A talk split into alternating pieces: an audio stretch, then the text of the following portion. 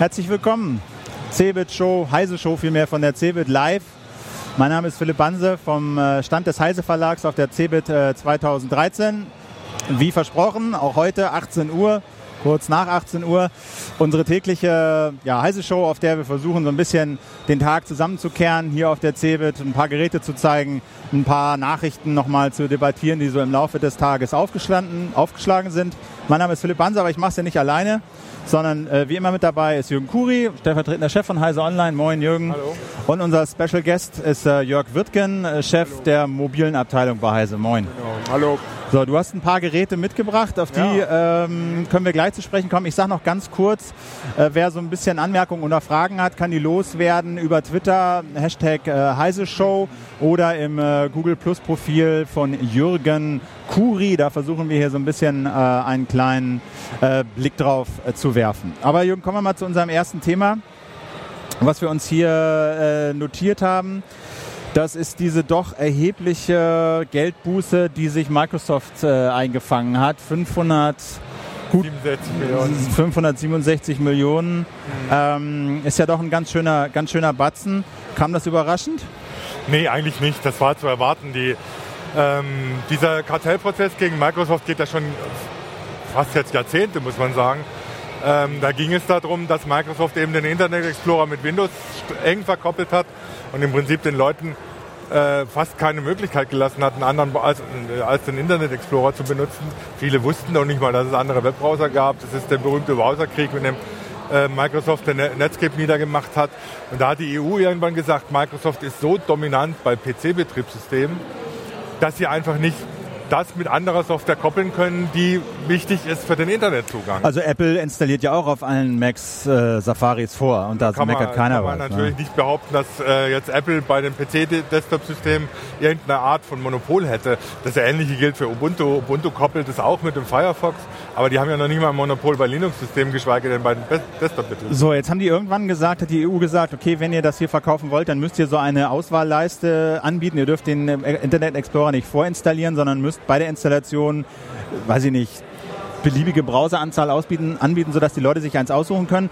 Das haben sie dann irgendwann nicht mehr gemacht von 2011 bis 12, ein Jahr lang ungefähr. Ja, das Besondere war ja in dem ersten Verfahren, also in dem Verfahren, das jetzt irgendwie mit nochmal äh, aufgegriffen wurde, wurden sie auch schon zu einer millionenhohen Geldstrafe verurteilt und eben dazu, dass sie den Anwendern, äh, wenn sie ein Windows installieren, eine Möglich äh, an Möglichkeit anbieten müssen, direkt Alternativbrowser zum Internet Explorer zu installieren. Das war dann auch eingebaut. Microsoft hat es akzeptiert nach diversen juristischen Auseinandersetzungen, die bis zum Europäischen Gerichtshof gingen. Hat es dann noch angebaut, es war auch in Windows 7 mit drin. Dann kam das Service Pack 1 für Windows 7, plups, war es weg. Warum? Microsoft sagt, Fehler von der technischen Abteilung. Äh, kann man jetzt glauben, muss man nicht. Äh, der Kommission ist das aber völlig wurscht, woran es jetzt lag, warum das so passiert ist. Sie sagen, sie haben die Vereinbarung nicht eingehalten. Dann gibt es eben die entsprechende Strafe und die ist jetzt verhängt worden. Und hat Microsoft die akzeptiert oder machen die dann noch? Naja, die prüfen das noch. Ne? Das ah. ist heute, äh, hat die EU die Entscheidung gefällt und dann äh, sagen natürlich die Justiziare immer, ja, wir müssen jetzt das, die Entscheidung prüfen, ob wir das akzeptieren. Ähm, ich vermute mal, dass sie erstmal Einspruch einlegen werden, aber ich behaupte mal, sie haben keine großen Chancen, weil der Fakt, dass diese Auswahl entfernt wurde, obwohl die Vereinbarung äh, so war, dass äh, sie äh, äh eingebaut werden sollte, der ist ja unbestritten. Ja. Und 500, äh, gut 550, 560 Millionen, tut das weh? Naja, ähm, es hört sich erstmal sehr viel an, aber Konzern wie Microsoft mit Milliardenrücklagen bezahlt sowas natürlich aus der Portokasse. Es ist halt eine konsequente Durchsetzung des Verfahrens, das die Kommission mal angestrengt hat äh, und konsequent zu Ende geführt. Und viele Beobachter sagen schon, dieses Verfahren hat zum einen dazu geführt, dass Microsoft sich vorsichtiger verhält, was solche Kartellmöglichkeiten angeht. Und es hat auch dazu geführt, dass tatsächlich Browser wie Firefox oder Opera oder letztlich auch Chrome eine größere Aufmerksamkeit in der normalen Bevölkerung und in der normalen Userschaft erreicht haben und das schon mit dazu geführt hat, dass die Marktanteile des Internet Explorer zurückgegangen sind. Also die EU-Kommission sagt seit äh, November 2010 wären 84 Millionen Opera, Firefox und so runtergeladen worden, deswegen sei diese also über diese Auswahl über diese Auswahl, genau, deswegen sei das ein Erfolg. Ja, ist das so? Kann man so auch äh, bezeichnen. Es ist jetzt nicht so, dass damit äh, Microsoft am Ende wäre und jede Monopolstellung von Microsoft weg wäre. Auch der Internet Explorer hat in vielen Regionen noch sehr hohe Marktanteile. Ähm, aber hat, es hat natürlich dazu beigetragen, äh, ein anderes Bewusstsein auch in der Bevölkerung, in der normalen Nutzerschaft zu machen, äh, zu schaffen und äh, ein, zumindest an einer Stelle an der Monopolstellung Microsoft zu kratzen. Wir haben gestern hier über das äh, Surface Pro von Microsoft äh, geredet und auch ein paar Geräte gezeigt. Äh, kurz nach Beginn unserer Sendung kam dann die heiße Meldung, äh, dass das Surface RT von Samsung nicht mehr angeboten wird, genau. Jörg. Äh, ja. was, erzähl mal, was bedeutet das? Samsung hat gesagt, wir haben das Ding so wenig verkauft, wir bieten es nicht mehr an. Und Windows RT ist auch so ein, so ein ganz komisches Mittelding. Man kann lange nicht alles machen, was unter dem normalen Windows funktioniert, sondern nur spezielle Apps damit starten, nämlich genau die für diese Touch-Oberfläche gebaut sind. Und das ist kein großer Vorteil. Das war also es gibt da einfach noch nicht viele Apps für, sodass man mit diesen Geräten einfach nicht viel machen kann. Es ist ein Office drauf, man kann ganz gut mit Office-Dokumenten bearbeiten und, und, arbeiten und lesen und auch, und auch wirklich bearbeiten. Aber das reicht nicht so richtig. Das Tablet-Feeling kommt einfach nicht auf bei diesen Dingern. Und gerade RT ist im Prinzip auch nur ein Zwischenschritt für Microsoft gewesen. Im Prinzip hat Microsoft RT nur eingeführt, um den Formfaktor von Tablet so hinzukriegen, wie man das von iPad und Co. gewohnt ist. Also so ein 600 Gramm Gerät. Das hat man mit Intel oder AMD-Technik noch nicht hingekriegt. Und deswegen hat man diese, diese ARM-Version von Windows überhaupt nur gebaut. Und, und, und glaubst du denn, dass jetzt wenn du das so erzählst, wir haben gestern auch so festgehalten, es gibt im Prinzip drei Windows-Betriebssysteme, mobil, einmal das Telefon, das ja. RT und dann das Pro, wo halt richtig äh, Intel Desktop Notebook Hardware drauf genau. läuft. Ähm, ist das so ein Hinweis darauf, dass sich das hier ein bisschen jetzt ähm, lichtet, der Wald? Also, dass es Windows Phone gibt mit einem baldigen Nachfolger und dann eben, was auch Tablets angeht, Windows mit Notebook, Intel-Hardware das Zeug betreibt? Ähm, Schwer zu sagen. Also die, diese Hybridgeräte mit Windows Pro, die man auch wie ein Tablet benutzen kann, die haben schon eigentlich eine schöne Sache, wie das Surface Pro, was ihr gestern gesehen habt. Wenn das mal ordentlich wäre, wäre das ein schönes Gerät. Und sie werden ja auch immer leichter. Also die, die Technik schreitet da fort und man hat bald auch ein 600 Gramm Gerät. Aber die Laufzeit stimmt nicht. Die Laufzeit stimmt noch nicht. Ja klar, also in zwei, drei Generationen wird es spannend. Momentan ja. braucht Microsoft tatsächlich noch diesen Kompromiss. Entweder ist es ein bisschen schwer und kann aber alles, oder es ist so leicht, wie man es haben will, aber deutlich eingeschränkt. Also ich glaube, dass über kurz oder lang das Windows RT wahrscheinlich aussterben wird, weil es einfach keine Nische dafür ja. gibt. Da ist Microsoft natürlich auch in etwas in einer blöden Situation, weil sie sind äh, im Prinzip abhängig davon, was ihnen Intel liefert.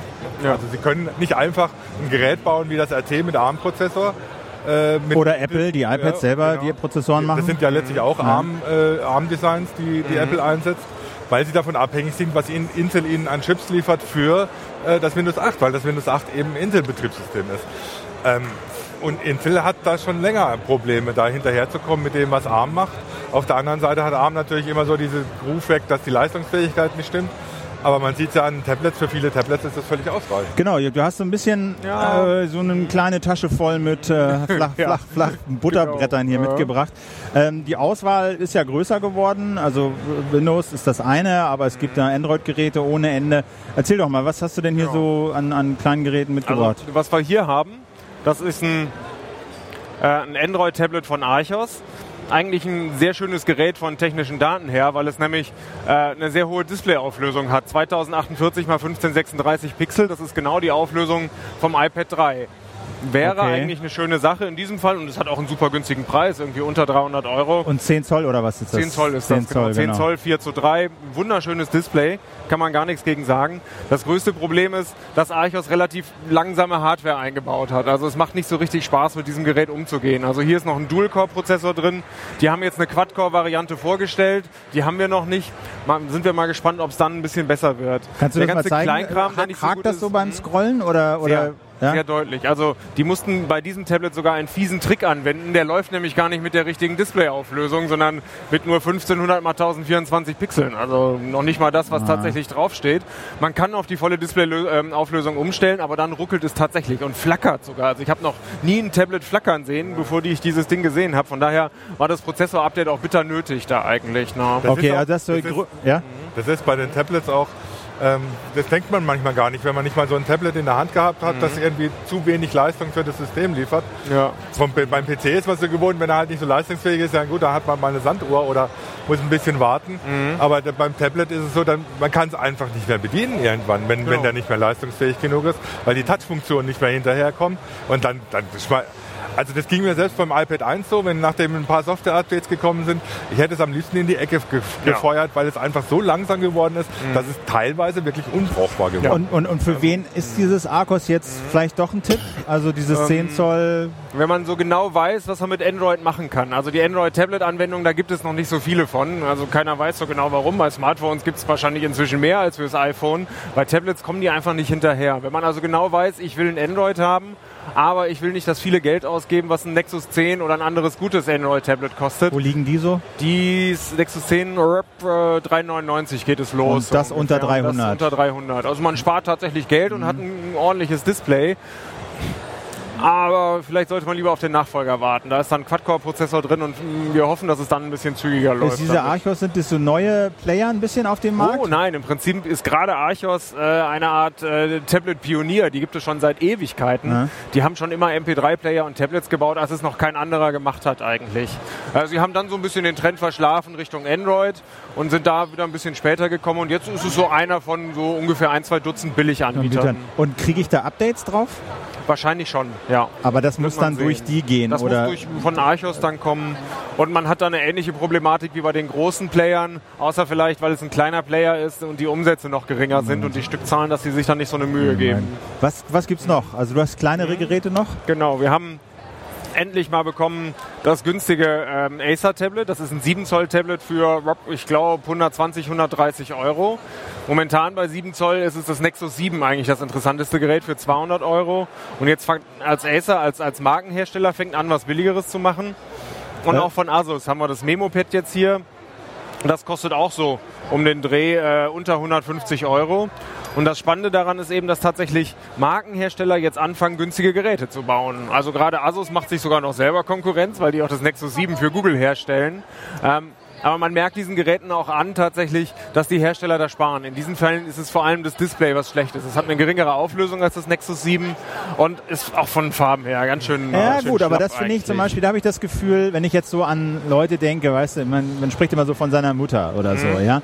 Äh, wenn ich der sage, gib 400 Euro für so ein Tablet aus, äh, äh. wenn ich sage, hast du 120 Euro, aber das Display ist nicht so geil, dann macht sie das eher, als wenn sie ja. merkt beim Wischen, mhm. es ruckelt und rattert und, ja, und pipapo. Also von genau. daher finde ich den Kompromiss beim Display da ein bisschen, hat ja Apple letztlich ja. auch gemacht mit dem, mit dem, mit dem können, Mini. Ne? Ja, es kann auch gut sein, weil im Endeffekt wir natürlich auch wissen, wie ein schneller Tablet sich anfühlt und weil wir auch sehen, wie ein gutes Display aussieht. Wenn man das nicht so kennt, geht es vielleicht einigermaßen. Und in der Tat, die beiden Tablets lassen sich zügig bedienen. Also Acer und Asus wissen schon genau, an welchen Stellen man da sparen kann und hat trotzdem noch ein zügiges Tablet. Und mit was für einer Software kommen die? Die sind auch mit Android ausgestattet. Ja, aber mit welcher Version? Also äh, 4.1 beide. Es soll 4.2er Updates geben, aber weiß Also das finde ich ja persönlich so, ja. wenn ich mir so ein Gerät kaufe und ich will das vielleicht zwei Jahre benutzen und weiß, ich hänge jetzt zwei Jahre mit dieser meist ja ohnehin schon beim Kauf veralteten Software rum. Ja. Das, das Problem dabei ist, dass es wirklich lange dauert, die Software anzupassen. Also diese Geräte gehen irgendwann in so ein finales Teststadium, wo auch der Hersteller selber keine Software-Updates mehr baut, sondern nur noch an der Hardware und Software feilt und Bugs rausbaut. Und die dauert drei bis sechs Monate so ungefähr. Ja. Und zu dem Zeitpunkt, wo diese Geräte eben in dieses Stadium gekommen sind, war das Android 4.2 noch nicht fertig. Das gibt es jetzt, also vorgestellt zwar, ich glaube im Oktober oder so, aber erst so seit ähm, Mitte November kommen die ganzen Hersteller an den Source Code von Android. Und erst die Geräte, die quasi ab Dezember in die Testphase gekommen sind, konnten das haben. Und in der Tat haben wir jetzt sehr viele Neuvorstellungen gesehen, die offensichtlich ein bisschen ausgereifter sind, aber noch Android 4.1 haben. Ja. Schade. Du wolltest auch noch was sagen. Ja, das ist, äh, HTC hat es uns mal ein bisschen, äh, bisschen erklärt oder so, wie, ja. wie, das, wie das gelaufen, äh, wie das läuft oder so. Und es ist wirklich ein extrem langwieriger Prozess, mhm. da ein neues System dann zertifiziert zu kriegen, muss man ja von Google zertifizieren lassen und das dann auf, auf die Hardware drauf zu kriegen. Und das ist ein Problem, das Android mit sich rumschleppt und wo ich auch noch nicht sehe, dass Google da wirklich eine Lösung für findet, das irgendwie anders zu machen. Apple hat halt den Vorteil, die machen beides. Ähm, die haben beides zusammen und hauen dann einfach ein neues System raus und gut ist. Ja. Ähm, ich meine, Google macht das mit ihren eigenen Geräten selber so. Die Nexus-Geräte, die die immer so als äh, Beispiel für, dafür, wie das aktuelle Hardware aussehen. Die haben immer die aktuelle Systemversion von Google, weil die einfach von Google einem draufgehauen wird und fertig gut ist. Ähm, Und Apple hat noch einen anderen schönen Vorteil. Die können nämlich selber sagen, wann sie von einem Genau. Update berichten. Ja. Die brauchen natürlich genauso lange. Ähm, es ist nur ein kleiner Prozess, der quasi wegfällt, nämlich die Abstimmung zwischen Software- und Hardwarehersteller. Aber gerade bei den Telefon-Updates müssen die auch mit sämtlichen Providern sprechen. Aber das machen sie halt, bevor sie sagen, es gibt die Äh, neue Version. Ich wollte, wollte noch mal ein, ein, ein, eins zurück zu den Displays. Ich meine, du, du hast natürlich recht, es kommt darauf an, was, was man machen will. Und wenn man das so irgendwie vielleicht für Mail oder ein bisschen Internet oder so, ist das Display nicht so wichtig. Mhm. Aber ich habe selber bei mir festgestellt, ich fange dann an, plötzlich viel mehr damit zu machen. Ich lese. Wenn das geil ist, das Display. Ja, ja. nee. Äh, Allein vom Gerät her. Ich, meine, Ja. ich habe meine Tageszeitung inzwischen auf dem, auf dem Tablet. Ähm, Bücher, die werden inzwischen auch viel zum Bücherlesen benutzt. Und wenn man plötzlich solche Anwendungen hat, wo man lange auf das Display guckt, wo es auf die, auch die, den Kontrast, die Schärfe ankommt, da wird das Display plötzlich extrem wichtig. Es macht keinen Spaß, alleine schon eine Tageszeitung morgens auf dem Display, auf dem Tablet mit einem schlechten Display zu lesen. Und iPad 1 ist ein schlechtes Display. Äh, man merkt den Unterschied zwischen iPad 1 und iPad 4 ganz massiv. Das ist zwei verschiedene Welten. Ich habe früher immer gesagt, auf dem Tablet habe ich keine Lust, Bücher zu lesen. Ich habe extra einen E-Book-Reader gekauft mit einem Retina-Display oder mit den hochauflösenden Displays der Android-Geräte. Geht auch das Bücherlesen. Dann macht es auch Spaß, länger damit zu lesen. Das heißt, wenn man sich so ein Gerät an- aufguckt, unter Umständen ist, ist es wie bei anderen Sachen, billig ist teuer. Das heißt, man kauft sich so ein Billiggerät, fängt dann plötzlich an, ganz viel damit zu machen und stellt fest, jetzt muss ich mir doch ein teures kaufen und habe irgendwie die 150 Euro in den Wind geschissen. Man kann es vielleicht dann noch als Fernbedienung benutzen für die Stereoanlage oder sonst was, aber Aber äh, Jörg, was würdest du denn jetzt so äh, in diesen Kategorien so empfehlen? Also beim 7 Zoll hast du gesagt, das Nexus 7. Also zumindest wenn man 200 Euro ausgeben will, ist das Nexus 7 momentan spannend. Wenn es teurer sein darf, kommt man zum iPad Mini äh, oder auch das ähm, Samsung Note 8 mit, der, mit der Stifteingabe. das ist noch nicht lieferbar, das haben die letzte Woche jetzt gezeigt. Wenn es günstiger sein soll als 200 Euro, könnten die Asus oder Acer ganz gut sein. Wir haben sie jetzt noch nicht ganz getestet, die sind letzte Tage erst gekommen und da hängt es dann äh, ja, von der Laufzeit jetzt ab, also wie, wie, wie die sich so schlagen. Ein Argument hast du noch gebracht äh, mit den Apps, die noch nicht Tablets so richtig Ja. fähig sind. Ich frage mich immer, wie groß das, wie groß diese Hemmschwelle tatsächlich immer noch ist. Alle am Anfang haben alle immer gesagt, ja, wir haben 500, eine Million, bla bla bla Apps. Mhm. Fakt ist doch aber, wir alle nutzen, haben 380 Apps installiert, nutzen aber vielleicht regelmäßig 10, andere vielleicht ja, ja. 5. Genau. Ist das noch eine Hemmschwelle, wenn man sagt, Mensch, wir haben nur 40.000 Apps bei uns, aber dafür halt Facebook, Evernote, äh, Google Plus, Maps, also das, was man so jeden Tag nutzt, reicht das nicht eigentlich? Es kommt immer so drauf an, was so der nächste Hype ist. Also in der Tat, es gibt ein gutes E-Mail-Programm, es gibt einen guten RSS-Reader und Google Client-Reader und äh, für die Wikipedia gibt es was, das ist alles da. Aber sobald es interessanter wird und in Spezialbereiche reingeht, ist man dann doch darauf angewiesen, dass man ein bisschen mehr Software hat. Also es gibt Leute, die fangen jetzt an, mit dem iPad Musik zu machen, Musik zu produzieren und sowas. Und, und da gibt es eben Apps und für Android gibt es noch nichts. Und genauso Videoschnitt oder auch, äh, wenn man so ein bisschen professioneller zeichnen möchte. Äh, in solchen Spezialgebieten äh, Gebieten ist es dann doch immer schon besser, momentan noch äh, beim iPad zu bleiben, weil es da die meiste Software gibt. Okay. Du hast noch ein, ein Windows-Phone mitgebracht? Nee, das ist nicht Windows, das ist ähm, auch ein Android-Gerät. Das so. ist das, das Sony Xperia Z. Das erste jetzt in Deutschland lieferbare 5 Zoll Phablet. Schönes Gerät eigentlich. Und das Tolle daran ist, sie haben es wasserdicht gemacht. Man kann das also tatsächlich. Na hoppla, wir haben keine größeren Gläser am Ja, wir Stand. gießen das jetzt rüber. Komm her. Ups, Es ja, ist die- wasserdicht. die nicht Also wer ist bitte nicht. Oh, habe ich doch jetzt eins reingeschmissen. also man kann es in ähm, Ist paar das Minuten hält es spritzwasserfest oder- oder Spritzwasser Wasser- und sogar untertauchen. Aha, Also okay. es äh, reicht jetzt wahrscheinlich nicht, um es zum Schnorcheln zu nehmen, weil man da irgendwie zu lange unter Wasser bleibt. Aber wenn es zumindest mal so ein bisschen Ins Klo Regen fällt, so der Klassiker oder, ins oder Klo so. fällt, genau, dann will man es vielleicht auch nicht mehr benutzen. Aber das funktioniert eben und das ist schon ein großer Vorteil eigentlich von den Geräten. Und, und sonst, sag ich mal, ja, 5 Zoll, man sagt ja immer so, Apple macht es nicht so groß, damit man es mit einer Hand bedienen kann und so. Aber na gut, das ist schon, eine, ist schon ein Brett, ne? Ist Schon ein Brett, ja. Also so richtig schön kann man es in einer Hand nicht mehr bedienen. Und klar, da, da streiten sich so die, die, die Geister irgendwie. Also ich selber nutze auch ein 5 Zoll Gerät schon seit längerem, jetzt hier das Galaxy Note. Ähm, und beim Telefonieren sieht man schon albern aus Ja. damit. Ne? Kann man nicht anders sagen. ist eh out, Ja. also überbewertet. Und es wurden jetzt auf dem MWC, hat Asus sogar ein 7 Zoll Gerät gezeigt, mit dem man telefonieren kann. Genau, Also dieses Phone. dieses äh, Tablet. äh, nee, nee, äh, Phone, Phone- Phone, Phonepad. Headphone. Phone- Pad- nee, Pad- Petphone ist das. Ja, genau, Genau, Phonepad. So. genau. Phonepad, genau, da habe ich die auch gefragt, aber die sagten, das sagen so sieht das dann aus. Ja, und wer will das schon?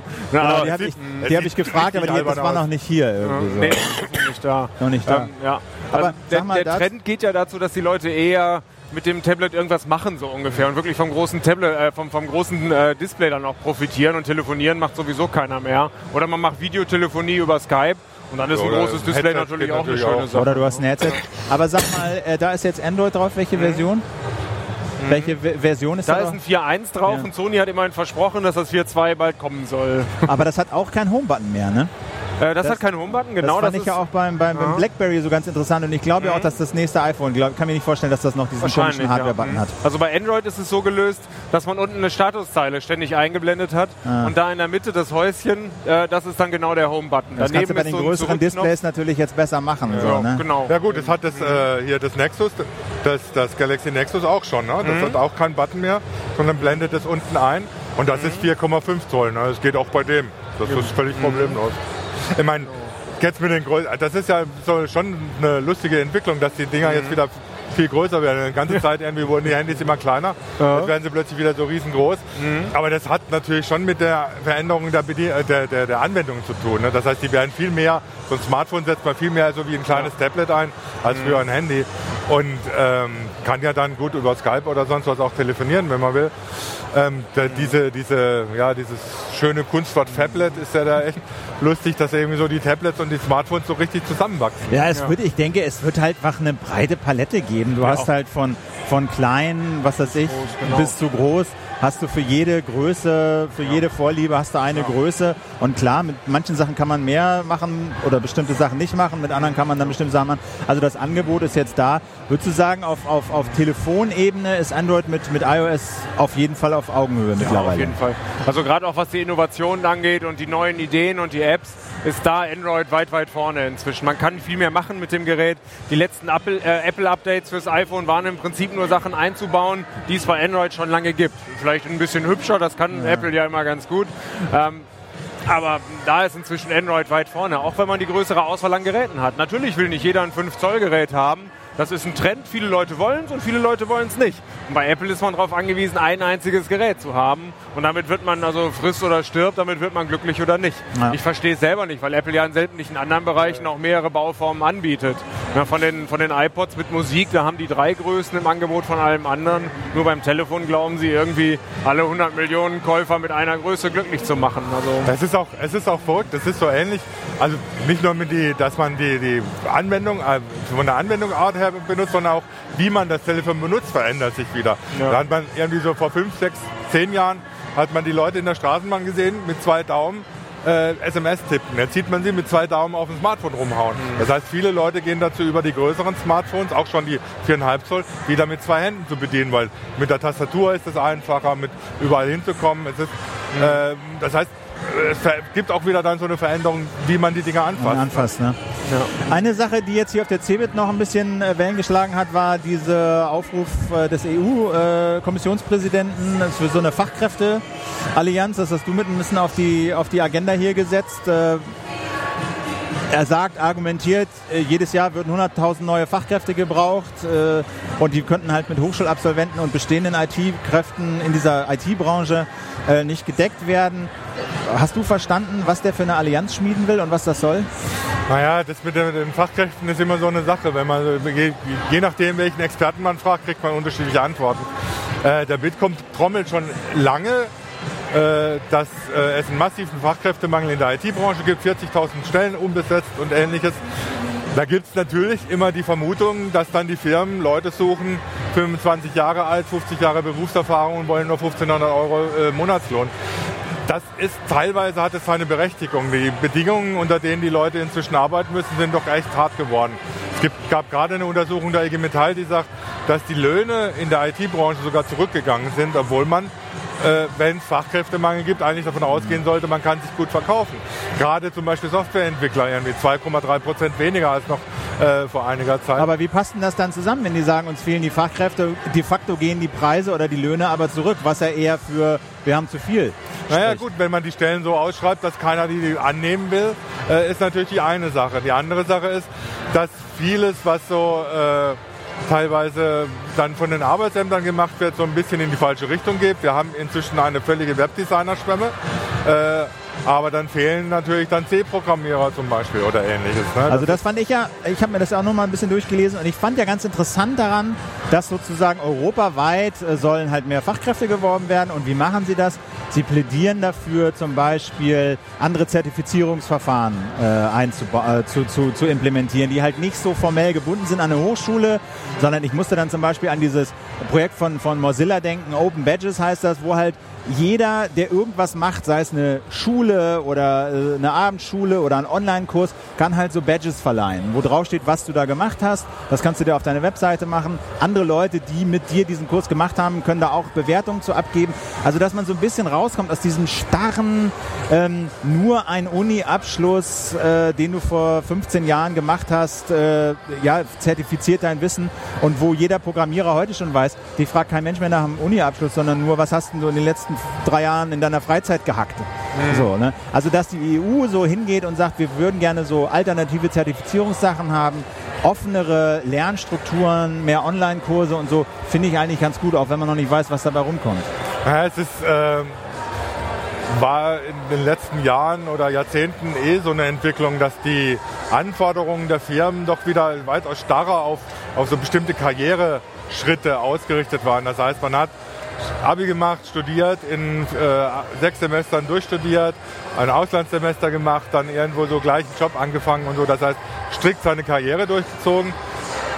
Und äh, so die Möglichkeit für Seiteneinsteiger, für äh, Leute, die erstmal ausprobieren, was denn, was denn geht und was nicht geht, die sind viel kleiner geworden. Da hat sich die Industrie oder die Branche selber selber ein Bein gestellt. Sie hat sich auch insofern selber ein Bein gestellt, dass gerade in der IT-Branche Ausbildung, äh, Lehrlingsausbildung oder sowas doch äh, eher mit, dem, mit der äh, Stecknadel im Heuhaufen, wie eine Stecknadel im Heuhaufen zu suchen ist. Das heißt, Sie hat natürlich, wenn sie sagt, sie hat Fachkräftemangel, sich das auch selber zuzuschreiben, wenn sie die Leute nicht ausbildet. Sie schreit dann immer danach, das muss in der Schule schon gelehrt werden, das muss mehr in die Uni gemacht, äh, gekommen werden, statt die Leute selber auszubilden. Und da wäre natürlich sowas, so eine flexiblere Karriereform, dass ich mir Know-how aneigne und das auch demonstrieren kann, dass ich das habe und dass das zu, einem, zu einer, zu einer äh, Weiterentwicklung führt, ist schon ein richtiger Ansatz. Also ich habe das so verstanden, dass der halt will, ähm, verlangt von Ausbildungsträgern, äh, Firmen, quasi dieser Allianz beizutreten und sich damit zu bestimmten Sachen zu verpflichten, wie alternative Zertifizierungssysteme und so. Muss man mal abwarten. Im Prinzip es ist auf jeden Fall erstmal eine gute Idee, ne, die äh, vernünftig, sich vernünftig anhört. Äh, Jörg, hast du einen DE-Mail-Account? Hast du einen DE-Mail-Account? Ich habe auch keinen DE-Mail-Account. Aber es gibt jetzt einen bei 1 und 1. Ja, aber wozu? Ja, weiß ich nicht. Zur sicheren, zur sicheren Kommunikation zwischen den Bürgern und den Behörden, damit du ja, deine äh, digital unterschriebene Amtspost äh, glaubwürdig zertifiziert ans Einwohnermeldeamt übermitteln kannst. Ja, muss natürlich sein. Also, sagen wir mal so, ähm, die Idee dahinter ist, ist natürlich vernünftig. Ich will ja jetzt nicht immer Briefe schreiben. Bloß weil ich irgendwas vom Finanzamt will oder von der Einwohnermeldeamt oder ähnliches. ähm, und da ist natürlich eine rechtssichere, also rechtsverbindliche Mail. Ich meine, davon redet man jetzt schon 10, 20 Jahren vielleicht. Ne? Wir, haben, wir diskutieren seit Jahrzehnten über die äh, äh, digitale Signatur, die eben sowas rechtsverbindlich machen kann und man kommt nicht in die Pötte. Er hat dann den elektronischen Personalausweis eingeführt, der das eigentlich ermöglichen sollte. Ist auch nicht viel, noch nicht viel draus geworden. Jetzt kommen sie mit der DE-Mail. Ähm, die wenn ich als Privatmensch das benutzen will, mich dazu führt, dass ich zu einem bestimmten Anbieter muss und dort Webmail machen muss. Das ist ja auch Quatsch. Ich will jetzt nicht immer mit der Webmail umgehen und ich habe schon einen Anbieter. Das muss man sich vor Augen halten. Ne? Du kannst diese E-Mail nur im Browser nutzen. Ne? Also es gibt dafür keine irgendwie Gateways, zumindest als Privatmensch nicht. Ja gut, als Unternehmen kannst du natürlich ein Gateway aufsetzen, wo du deine Unternehmensmail mit der E-Mail verbindest. Und für die ist es natürlich auch am, als, sag mal so, am Anfang am interessantesten, so ein rechtssicheres äh, Mailsystem zu nutzen. Aber so ich als normaler Anwender äh, bin dann auf die Webmail angeschmissen, an, an, angewiesen und muss dann auch noch zum Anbieter gehen und dessen Webmail-System benutzen und nicht das, was ich vielleicht eh schon benutze. Also hier die, die 1 und 1 hat heute gesagt, äh, es gibt jetzt halt, glaube ich, drei, dreieinhalb Anbieter, Telekom, irgendein Laden, Mentana, kennst du den? Ja, okay. Äh, 1 und 1 und die sagen, es gibt für 65 Prozent der deutschen E-Mail-Postfächer steht jetzt die E-Mail zur Verfügung. Ja, sie könnten es nutzen, ja, wenn sie wollen. Äh, Und, und äh, bei 1 und 1 hätten sich 100.000 Kunden bereits voll registriert. Naja, das Problem ist, wenn man die, diese, diese Registrierungen heißen noch nicht viel, weil da haben, sind natürlich viele dabei, die sich den Namen sichern wollten. Das ist ja das nächste Problem. Ich muss nicht nur Webmail benutzen, ich muss mir ja auch einen D-Mail- der E-Mail-Namen sichern. Das Ja. heißt, ich kann jetzt nicht einfach mit jürgen.kuri.de operieren, sondern ich brauche einen E-Mail-Namen. Das heißt, ich muss entweder zur Telekom oder zur 1 und 1 gehen und da einen Namen registrieren. Der ist ja vielleicht dann nicht mehr frei. Dann habe ich dann irgendwie Ja, ja. äh, Jürgen Kuri 598 at, Genau. äh, die E-Mail. Oder Jockel 77.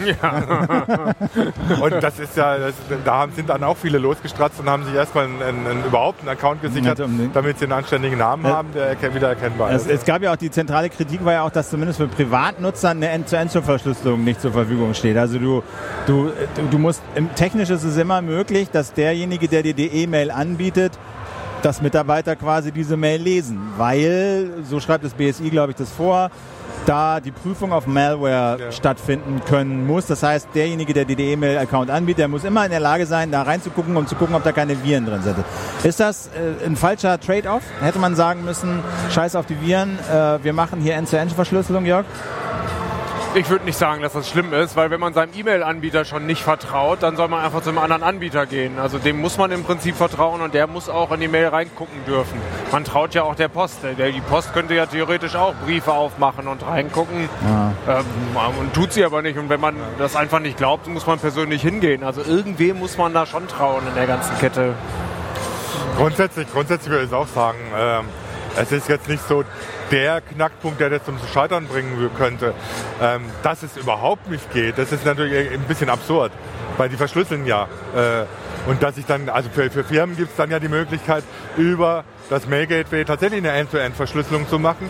Und es würde auch mit der E-Mail gehen bei den An Anwendern. Nur müssten die Anbieter dann eine entsprechende End-to-End-Verschlüsselung integrieren. Und man könnte natürlich dann die verschlüsselte Mail prüfen, ob da Mailware drin ist. Man will ja unter Umständen die E-Mail nicht nur zur Behördenkommunikation nutzen, sondern auch um mit Geschäftspartnern zu äh, kommunizieren. Und da ist man ja dann unter Umständen mit Geschäftsgeheimnissen konfrontiert. Und da möchte man ja vielleicht nicht, dass irgendjemand mitliest. Ähm, rein aus Aber warum, Vorsichtsmaßnahme. wa, wa, warum, warum funktioniert, hebt das nicht ab? Warum nutzt das kaum jemand? Also Es, es gibt noch nicht viel Gründe, es zu nutzen. Das ist so ähnlich wie mit dem elektronischen Personalausweis. du kannst auch was von einem Handy-Tee trinken. Ja, also, nee, lieber, lieber vom normalen. Wasser. Also ähnlich wie mit dem elektronischen Personalausweis. Die Idee ist gut, das hat man auch schon lange drauf gewartet. Natürlich will ich einen Personalausweis haben, mit dem ich mich einfach im Internet identifizieren kann, wenn ich zum Shop gehe oder sonst was. Natürlich will ich eine äh, elektronische Signatur haben, eine digitale Signatur haben. Und da war immer diese Diskussion Henne oder Ei, wer fängt mal mit der Infrastruktur an, damit dann irgendwas kommt. Jetzt hat der Staat gesagt, gut, dann machen wir das. Nur es ist nichts passiert. Ja, zum Beispiel, ich war, ja, ich war zum Beispiel vorhin bei 1 und 1 und wollte mich da mal anmelden.